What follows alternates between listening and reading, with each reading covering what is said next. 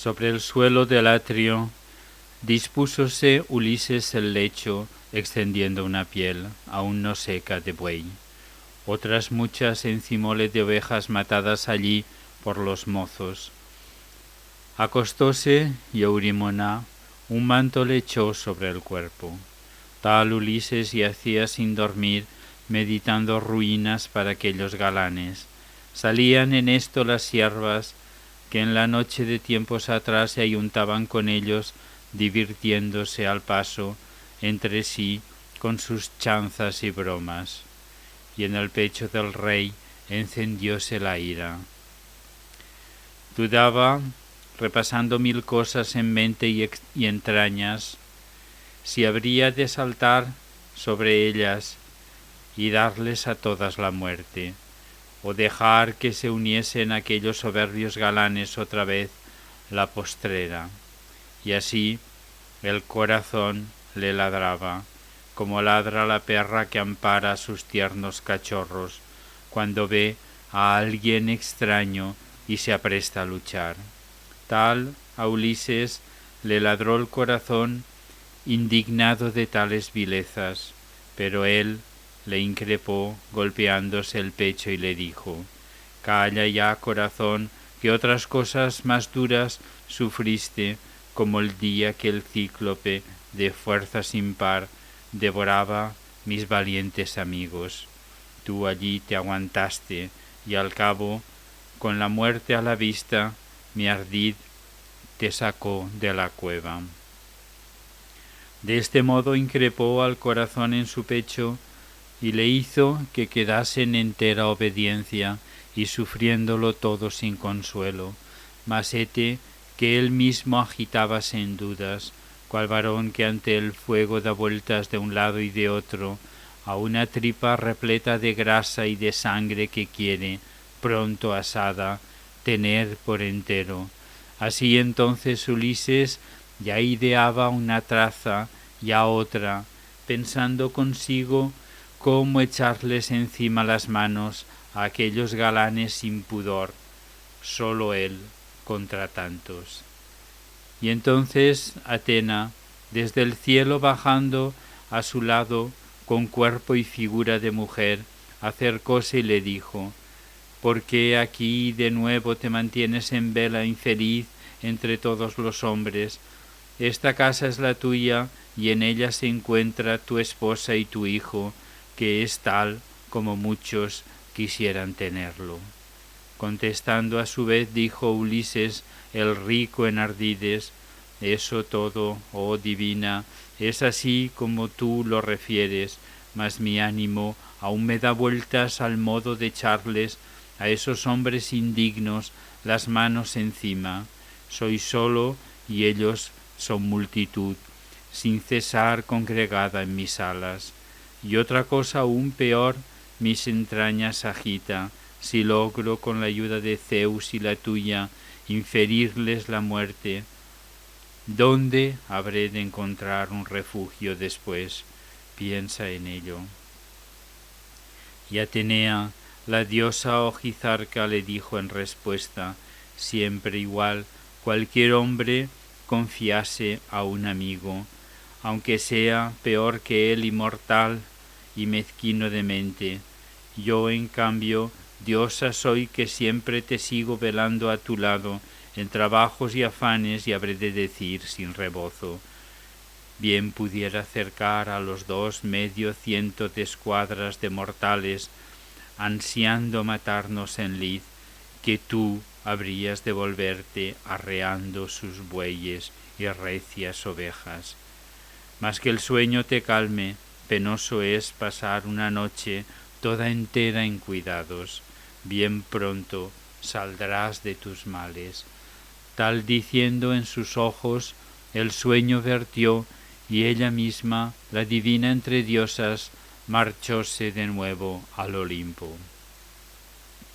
Mas si a él le tomaba el sopor que disipa las cuitas y relaja los miembros, su esposa leal despertaba y sentada en el lecho mullido entregábase al llanto. Una vez que la excelsa mujer se sació de sollozos, Artemisa invocó la primera entre todos los dioses.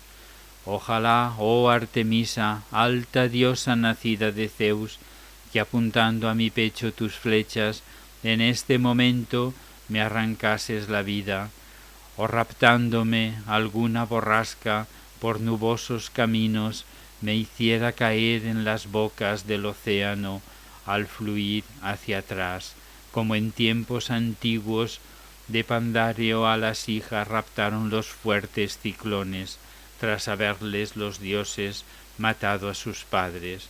Quedaron en la casa ellas solas, mas luego la excelsa Afrodita las nutrió con miel dulce, con queso y con vino gustoso. Dióles era a su vez hermosura e ingenio entre todas las mujeres, gran talla la casta Artemisa y Atena enseñóles a hacer admirables labores. Y un día Afrodita subió al alto Olimpo a pedir para ellas el otorgo de las bodas felices y fue a ver a Zeus, que se goza en el rayo y que sabe la suerte o desdicha de los hombres mortales, y en tanto de allí las arpías a las mozas raptaron y diéronlas luego al cuidado de las tétricas furias, que así me aniquilen los dioses que poseen las olimpias mansiones, oyera mi pecho la crinada Artemisa, con tal que debajo de tierra, en la odiosa mansión, halle a Ulises, y no se me fuerce a alegrar los sentidos de un hombre más vil. Bien de cierto, tolerable desgracia es pasar entre llantos los días con el pecho angustiado si el sueño en las noches nos toma, que una vez que nos cierra los ojos ahuyenta el recuerdo de venturas y males. No obstante, el destino me envía tristes sueños también, que yo vi en esta noche a mi esposo que a mi lado llegaba a dormir con su propia figura, como él era al partir con su hueste. Con todo, mi alma se alegraba. Decía que era aquello verdad y no ensueño. Así dijo, venía ya la aurora de trono de oro, cuando Ulises divino la voz percibió de su llanto y embargado quedó, Parecíale sentir que su esposa se encontraba a su lado y sabía ya quién era, y cogiendo las zaleas y el manto, que fueron su abrigo en la noche, los dejó en un sillón en la sala, llevó el cuero al patio después de ello, y alzando sus manos clamaba al gran Zeus, Padre Zeus, si fue querer vuestro mi arribo a la patria, tras hacerme por tierra y por mar padecer tantos males, dé señal una voz de los hombres que van despertando en la casa, y tú dame también otro signo allá afuera. Dijo así en su oración, escuchósela Zeus providente, y al momento su trueno sonó desde el fulgido Olimpo, por las nubes del cielo, con gozo del ínclito Ulises. Y hete aquí una mujer molinera que dentro de casa, allí cerca dejaba oír su voz en el mismo molino del pastor de su pueblo. En total doce siervas molían las harinas de trigo y cebada, vigor de varones. Las más de ellas dormían molida su parte, una sola, la más débil, seguía su labor, y parando la muela, exhaló una palabra que fue la señal para Ulises. Padre Zeus, que riges a dioses y a hombres, tu trueno poderoso has dejado escuchar en el cielo estrellado, donde no hay una nube. Sin duda es señal para alguno mas concédeme a mí desdichada también lo que pido. Tengan hoy los galanes en estos palacios de Ulises su postrero y supremo festín, que otra vez banqueteen, mas la última ya, los que a mí me han deshecho los miembros, obligada a molerles el pan con penosa fatiga. Así dijo, y Ulises divino gozóse de oírla, tras el trueno del dios castigar creía ya a los malvados.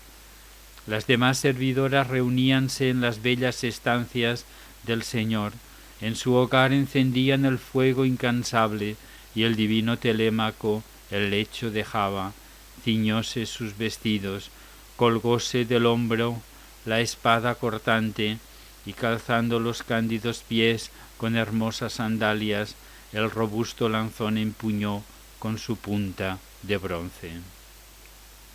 En llegando al umbral se detuvo y le dijo a Euriclea, Ama, dime, ¿qué trato habéis dado a mi huésped en casa? ¿Le atendisteis con lecho y comida o quedó abandonado? Tal procede mi madre en verdad, aun con ser tan discreta, sin pensarlo, al azar, de los hombres mortales que vienen, agasaja al peor y al mejor lo despide sin honra. Mas entonces repuso a su vez la discreta Euriclea, ahora, hijo, no habrás de inculparla, que bien se ha portado. Nuestro huésped sentóse y bebió todo el vino que quiso. Cuanto pan, afirmó que su hambre ya estaba saciada. Nuestra dueña además ordenó que a la hora en que el sueño le embargase, le hicieran la cama las siervas, y él mismo, cual varón miserable y de mala ventura, negóse a dormir abrigado en un lecho y quedóse ahí fuera, sobre un crudo pellejo de buey y con unas taleas de carneros. Nosotras le echamos un manto por encima. Así dijo, y Telémaco fue por la sala empuñando su gran lanza. Seguíanle dos ágiles perros. Marchaba a la plaza a buscar a los dánaos de grebas brillantes. Mas la hija de Ops, Pisenórida, buena entre todas las mujeres, quedándose allí daba prisa a las siervas. Al trabajo las unas barred con cuidado las alas y dejadlas bien limpias, cubrid los labrados sillones con los rojos tapetes, las otras frotad con esponjas estas mesas, las otras fregad las crateras, las copas de dos cuencos labradas, id otras por agua a la fuente a buen paso, estad pronto de vuelta con ella, no mucho los galanes habrán de tardar, en hallarse en la sala. Bien temprano vendrán, pues que hoy para todos es fiesta. Así dijo, y las siervas, sin más, acataron su orden. Veinte fueron por agua a la fuente de fondos sombríos, las demás se quedaron allá trabajando con mafia. Los briosos criados llegaron después y al instante se pusieron a hender hábilmente los leños.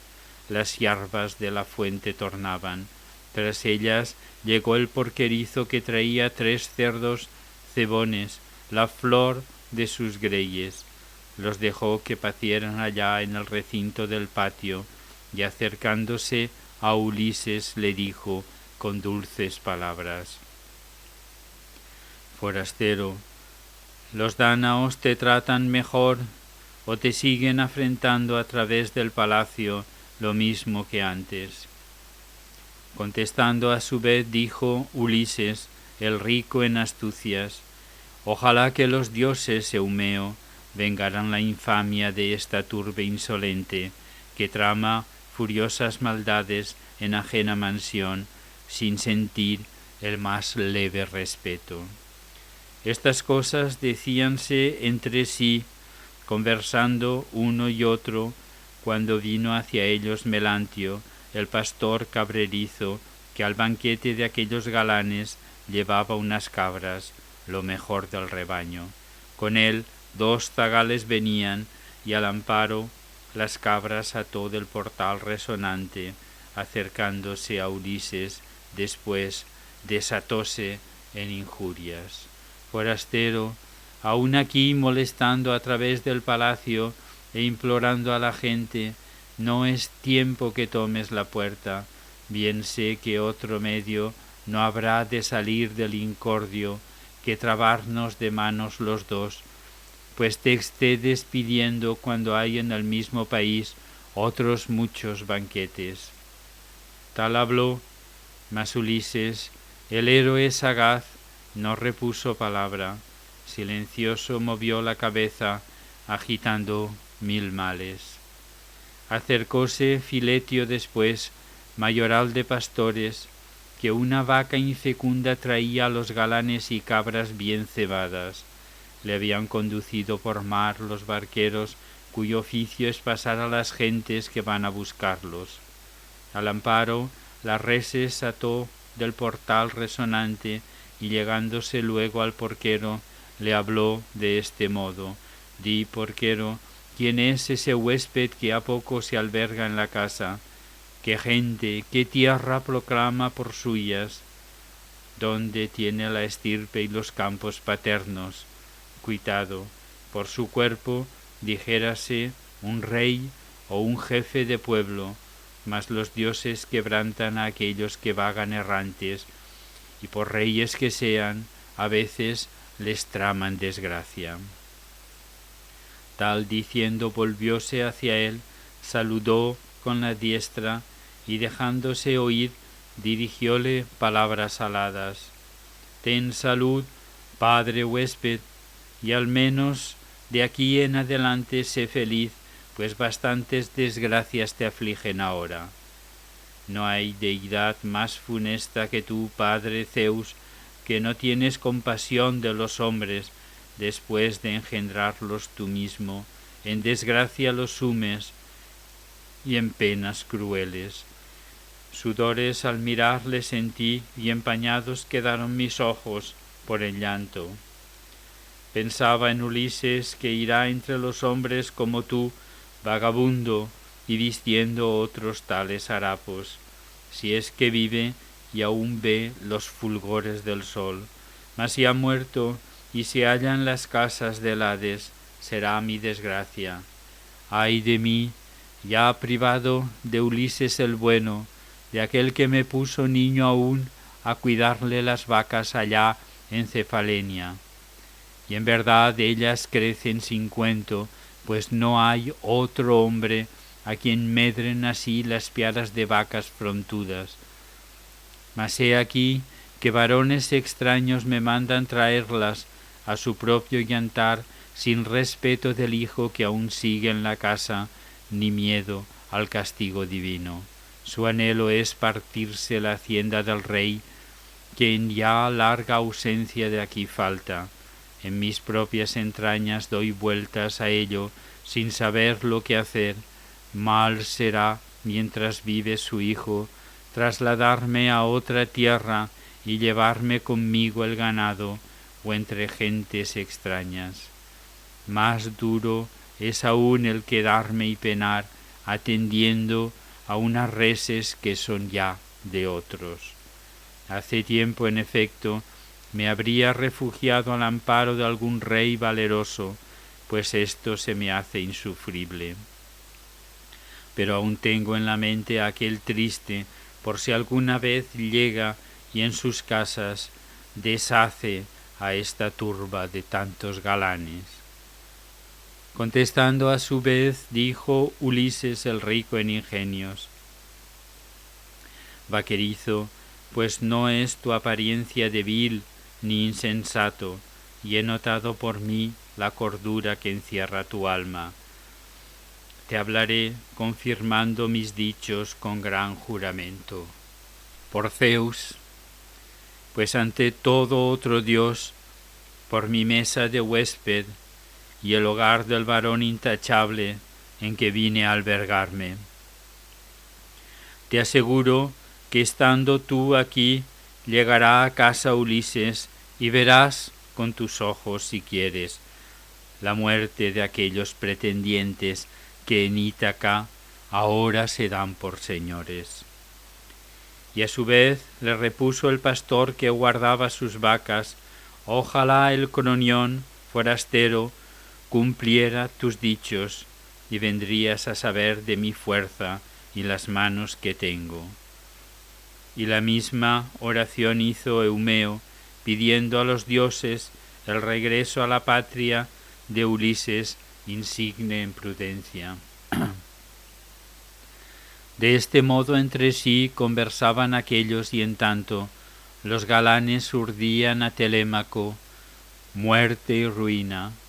Por su izquierda, a este tiempo, asomóles un ave agorera. Era un águila. Allá por la altura llevaba presada temblorosa paloma y Anfínomo dijo a los otros, mis amigos, no habrá de logrársenos este designo de matar a Telémaco, vamos empero al banquete. Tal Anfínomo habló y agradó a los demás su propuesta. Adentráronse en casa de Ulises divino, dejaron sobre sendos sillones y sillas sus capas, e, e hicieron la matanza de recias ovejas, de cabras lozanas, de marranos cebones, a más de la vaca del hato.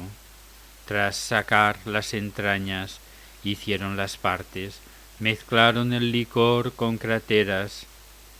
Eumeo les puso las copas, en hermosos cestillos el pan, repartióles Filetio, mayoral de sus hombres. Melantio vertióles el vino y al manjar que delante tenían lanzaron las manos. Con astuta prudencia Telémaco, en tanto, sentaba a su padre en la sala de sólidos muros muy cerca del portal empedrado, en un vil taburete, delante de una mesa pequeña sirvióle su parte de entrañas y escanciándole en copa de oro, le habló de esta suerte. Toma asiento con estos varones y bebe este vino, que yo habré de evitar los insultos o golpes que intente cualquier de ellos lanzar contra ti. No es del pueblo esta casa, es de Ulises no más. Para mí la adquirió mas vosotros, pretendientes, guardaos vuestras iras y basta de injurias, contened vuestras manos, no surja el tumulto y la riña. Tal les dijo Telémaco, y todos, mordiendo sus labios, se admiraban del nuevo valor que mostraba al hablarles. La palabra por fin tomó Antino, nacido de Upites. Acatemos la voz de Telémaco Argivos, por duro que ello sea, pues viene a arengarnos en son de amenaza. Pero Zeus el cronión no nos quiso ayudar. De otro modo, bien que excelso orador, ya le habríamos callado en las alas. Talantino decía, mas él no curó de sus dichos.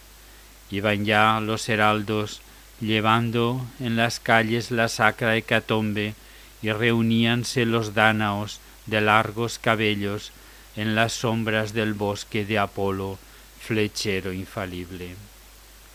Los galanes, en tanto, sacaban las carnes ya asadas y partidas que fueron, gozaron del rico banquete, mas los, siervos pusieron la misma ración que a los otros por delante de Ulises. Telémaco así lo mandaba. Bien amado retoño de Ulises divino. No quiso, sin embargo, Atenea que aquellos soberbios galanes se abstuvieran de injurias y ofensas, a fin de que ahondase más aún el dolor en el pecho de Ulises Laertíada. figuraba entre aquellos galanes un hombre perverso, por su nombre Tesipo, que en Sama sus casas tenía y un inmenso caudal. Engreído con él cortejaba la esposa de Ulises, perdido de hacía tanto tiempo. Este, pues, fue el que entonces habló a los osados galanes, escuchad lo que voy a decir, pretendientes altivos, hace tiempo este huésped recibe la parte que todos del banquete. Está bien.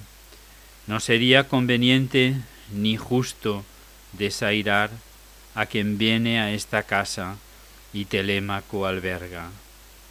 Pero yo voy a darle otro don de hospedaje que él puede traspasar como obsequio al bañero o alguno entre tantos servidores que encierra el palacio de Ulises divino.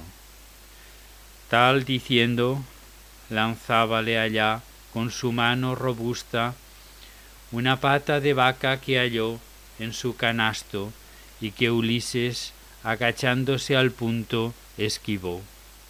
Se rió en sus adentros con sarcástica risa y el hueso fue a dar contra el muro. E increpando a Ctesipo le dijo Telémaco entonces, Has tenido gran suerte, Tesipo, con no haber herido a mi huésped y en que él por sí mismo rehuyera el disparo. De otro modo, mi lanza aguzada te habría traspasado por mitad, y en lugar de las bodas cuidara tu padre de tu entierro aquí mismo. Que nadie, por tanto, cometa en mi casa atropellos, pues yo ya discurro y distingo lo que está bien o mal, y no soy aquel niño de antes. He aguantado con todo hasta ahora, mirando estas cosas, el degüello de reses, el gasto sin tasa del vino y del pan, porque a tantos no puede coartar uno solo. Mas dejad ya conmigo ese plan de enemigos en guerra. Si matarme queréis, en verdad, con el filo del bronce, aceptáralo yo, y aún sería para mí más ventaja estar muerto que ver de continuo tamaños desmanes, golpeados los huéspedes, hechas ludibrio las siervas y ultrajadas de mala manera a través del palacio. Tal hablaba, quedáronse todos en mudo silencio, mas rompiéndolo al fin, Angelao, Damastórida dijo, Voy a hablar en justicia, oh amigos.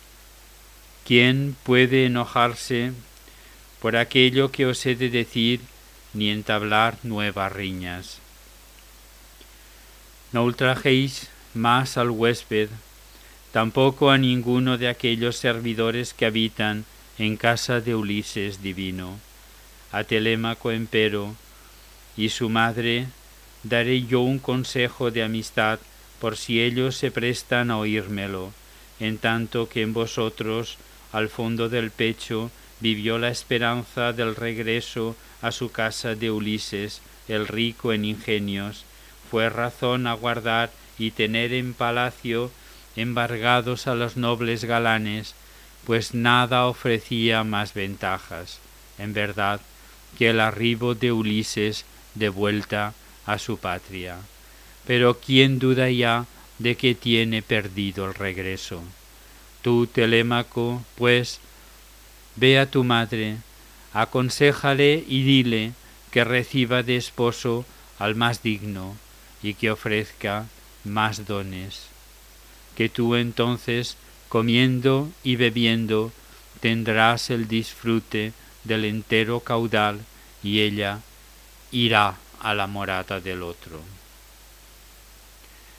El discreto Telémaco entonces le dijo en respuesta, Gelao, por Zeus y los duelos del Padre querido, ya haya muerto en lejano país, ya ande errante en el mundo.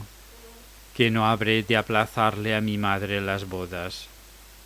Yo mismo la amonesto a casar con quien quiera y le ofrezco mil dones, mas asústame echarla de casa si no es su deseo con palabras violentas, que un Dios no permita tal cosa.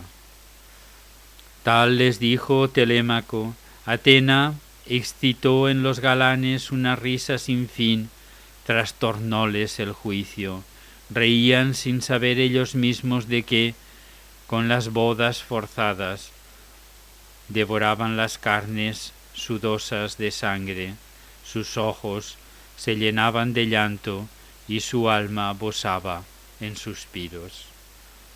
Y Teoclímeno, a un dios semejante, tomó la palabra, Desgraciados, qué mal os aflige, sumidos en noche vuestros rostros están, las cabezas, las mismas rodillas, el sollozo os abrasa, las caras se os cubren de llanto, las paredes chorrean de sangre, las vigas hermosas, el vestíbulo llenan y pueblan el patio, fantasmas que a las sombras se lanzan del Erebo. El sol en el cielo se ha eclipsado, una niebla funesta recúbrelo todo. Tal habló, los galanes riéronse de ello a su gusto, mas Eurímaco, el hijo de Pólibo, al cabo les dijo, Loco está a la verdad este huésped que a poco llegónos, mas vosotros, mancebos, echadlo sin más fuera y que vaya a la plaza si aquí le parece ser noche. Mas Teocrímeno, a un dios semejante, repúsole al punto. Para nada, oh Eurímaco, quiero de ti compañías, ojos tengo y oídos tengo, dos pies bien servibles y una mente por dentro cabal y sin tacha. Con ellos a la calle me iré, porque veo el desastre que viene sobre todos vosotros. Ninguno podrá desviarlo, ni rehuirlo entre tanto galán como en casa de Ulises, el divino, insultáis a los hombres tramando maldades. Tal le dijo, y dejando el palacio de buena vivienda, con Pireo se fue, que le dio muy amable acogida. Los galanes, en tanto, entre sí se miraban y hacían de los huéspedes burla irritando a Telémaco, y uno de entre aquellos altivos donceles habló de este modo ¿Quién te gana, Telémaco, en dar hospedaje a hombres viles?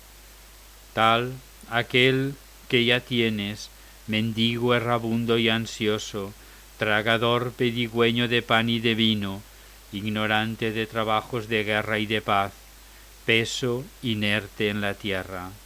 Y este otro, surgido ahora aquí para hacer profecías, ah, si tú me escucharas, mejor fuera todo. Metamos a esos dos forasteros en nave de múltiples remos, y en Sicilia vendidos daránnos muy buena ganancia. Tal le hablaban los mozos, mas él no hizo caso. Callado, en su padre los ojos clavaba, esperando sin tregua el momento en que echase las manos a aquellos procaces. La nacida de Icario, prudente Penélope, había colocado su hermoso escabel frente a ellos, atenta a escuchar lo que unos y otros decían en la sala. Disponíase entre risas al grato y sabroso banquete, que eran muchas las reses allí degolladas, mas nunca viose cena en el mundo más llena de horrores que aquella, que bien pronto a adobarla vendrían la diosa y el héroe contra el cual sin motivo tramaban inicuos ultrajes.